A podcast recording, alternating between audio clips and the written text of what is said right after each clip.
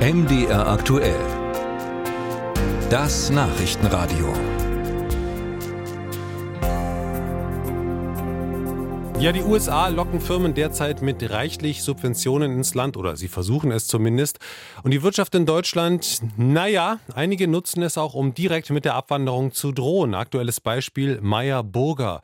Sie stellen Solarzellen in Sachsen-Anhalt her denken jetzt aber darüber nach, so steht es in einem Brief an Finanzminister Lindner, dass die nächsten Investitionen nicht mehr in Sachsen-Anhalt, sondern in den USA stattfinden. Ist das jetzt nur wildes Drohen, um seine Interessen durchzusetzen? Oder sorgt das wirklich für Sorgenfalten in der Politik? Wir sprechen darüber mit dem Wirtschaftsminister des Landes, das es betrifft, also Sachsen-Anhalt, dem CDU-Politiker Sven Schulze. Guten Morgen. Ja, guten Morgen aus Magdeburg, hallo. Herr Schulze, so ein Brief, in dem steht, dass angeblich die passenden Gebäudekomplexe in den USA schon gefunden seien, fühlt er sich nach Erpressung an oder was löst er bei Ihnen aus?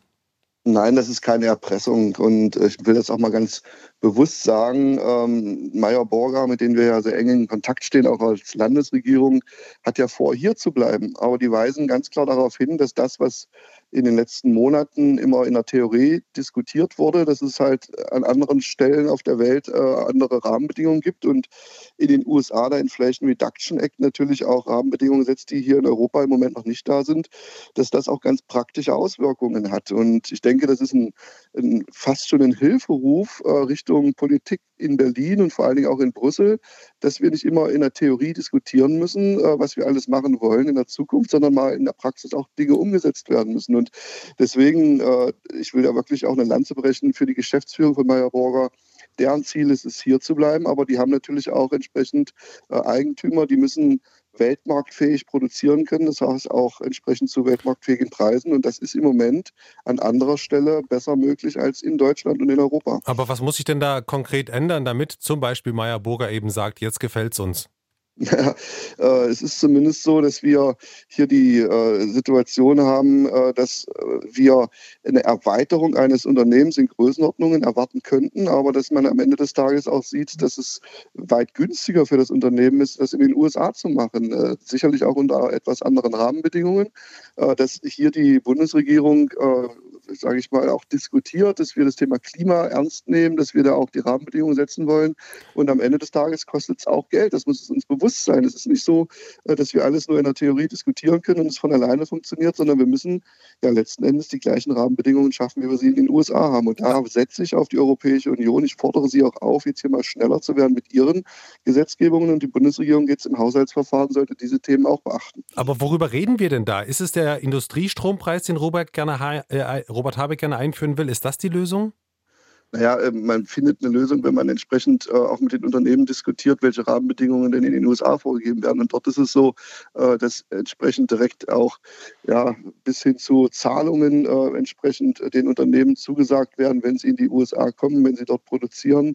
Natürlich haben die dann auch Auflagen zu erfüllen. Es ist ja nicht so, dass die nur für einen Wechsel in die USA Geld kriegen würden, sondern auch Auflagen erfüllt werden müssen. Und das ähm, sind ja die Unternehmen auch bereit zu diskutieren. Nur äh, was jetzt passieren muss, wir brauchen jetzt äh, Entscheidungen und Lösungen. Wir haben ja nicht noch äh, Monate Zeit zu, zu reden und zu schauen, bis dann vielleicht sich irgendwie nochmal irgendwas anders ändert. Das ist hier ein Hilferuf und das ist nicht das einzige Unternehmen. Und diese Unternehmen, die kriegen direkt Termine im Weißen Haus. Äh, man sieht auch, wie ernst es in den USA ist. Und wie gesagt, es ist ja keine Erpressung, sondern es ist ein Hinweis darauf, wie aktuell diese Lage ist bezüglich des Inflation Reduction Act. Also reden wir da auch ganz konkret über Subventionen. Das ist ja auch ein Thema, was Intel immer wieder spielt. Ja. Sie wollen auch gerne mehr Subventionen haben, aber die kosten ja auch einfach viel Geld. Haben wir nicht auch andere Punkte, mit denen wir als Deutschland vielleicht auch punkten können, indem wir sagen, ja, aber dafür haben wir stabile politische Bedingungen, dafür haben wir Fachkräfte? Absolut. Auch in den USA ist das Thema Fachkräfte ein großes Thema, weil dort auch die Mitarbeiterinnen und Mitarbeiter fehlen, die man braucht. Und es ist nicht so, dass alle Rahmenbedingungen in den USA oder in Asien äh, weit besser sind als bei uns. Das ist ja auch ein Vorteil für uns. Das ist ja auch der Grund, warum die Unternehmen jetzt nicht sofort sagen, wir gehen weg, sondern sie diskutieren und reden auch mit uns. Äh, aber Fakt ist, dass wir am Ende des Tages uns auch mal die Frage stellen müssen, ob die Gelder, die wir in, in, Deutschland, in Europa verteilen, ob die richtig verteilt sind. Ich will mal ein Beispiel nennen. Wir geben in äh, Deutschland in den Landes- und vor allen Dingen auch im Bundeshaushalt äh, circa ein Zehnfaches für Sozialleistungen aus, wie wir für Wirtschaft ausgeben. Die Wirtschaft muss aber am Ende des Tages das Geld verdienen. Die Unternehmen müssen gute Rahmenbedingungen haben. Ich glaube, das ist eine, eine Diskussion, die nicht ganz einfach ist und ich weiß, dass ich da auch viel Gegenwind für bekomme. Aber wir sollten diese Diskussion mal führen, weil wenn wir am Ende des Tages eine Deindustrialisierung Industrialisierung kriegen, weil beispielsweise Energiekosten bei uns weit höher sind, weil äh, Rahmenbedingungen für Unternehmen in anderen Regionen der Welt besser sind, dann haben wir in fünf oder in zehn Jahren ein weit größeres Problem, als wir es heute hätten, wenn wir vielleicht das eine oder andere Unternehmen, weil wir es politisch auch hier haben wollen, finanziell besser unterstützen könnten. Sie mahnen jetzt die EU an, auch die Bundesregierung, das ist auch nachvollziehbar, damit ja. das alles in einem rechtlich sauberen Rahmen verläuft. Aber was kann denn Sachsen-Anhalt als Land vielleicht tun, um zum Beispiel Meyer Burger zu überzeugen, weiterhin im Land zu investieren? Naja, es ist so, dass wir unsere Hausaufgaben hier machen. Wir können in der Regel solche Unternehmen nicht direkt äh, unterstützen. Was wir aber machen, sind beispielsweise äh, die Ertüchtigung von Gewerbe- und Industrieparks. Das machen wir beispielsweise auch bei Intel, wo wir als Land Sachsen-Anhalt diejenigen sind, die das Geld dafür geben, dass äh, die Rahmenbedingungen hier stimmen.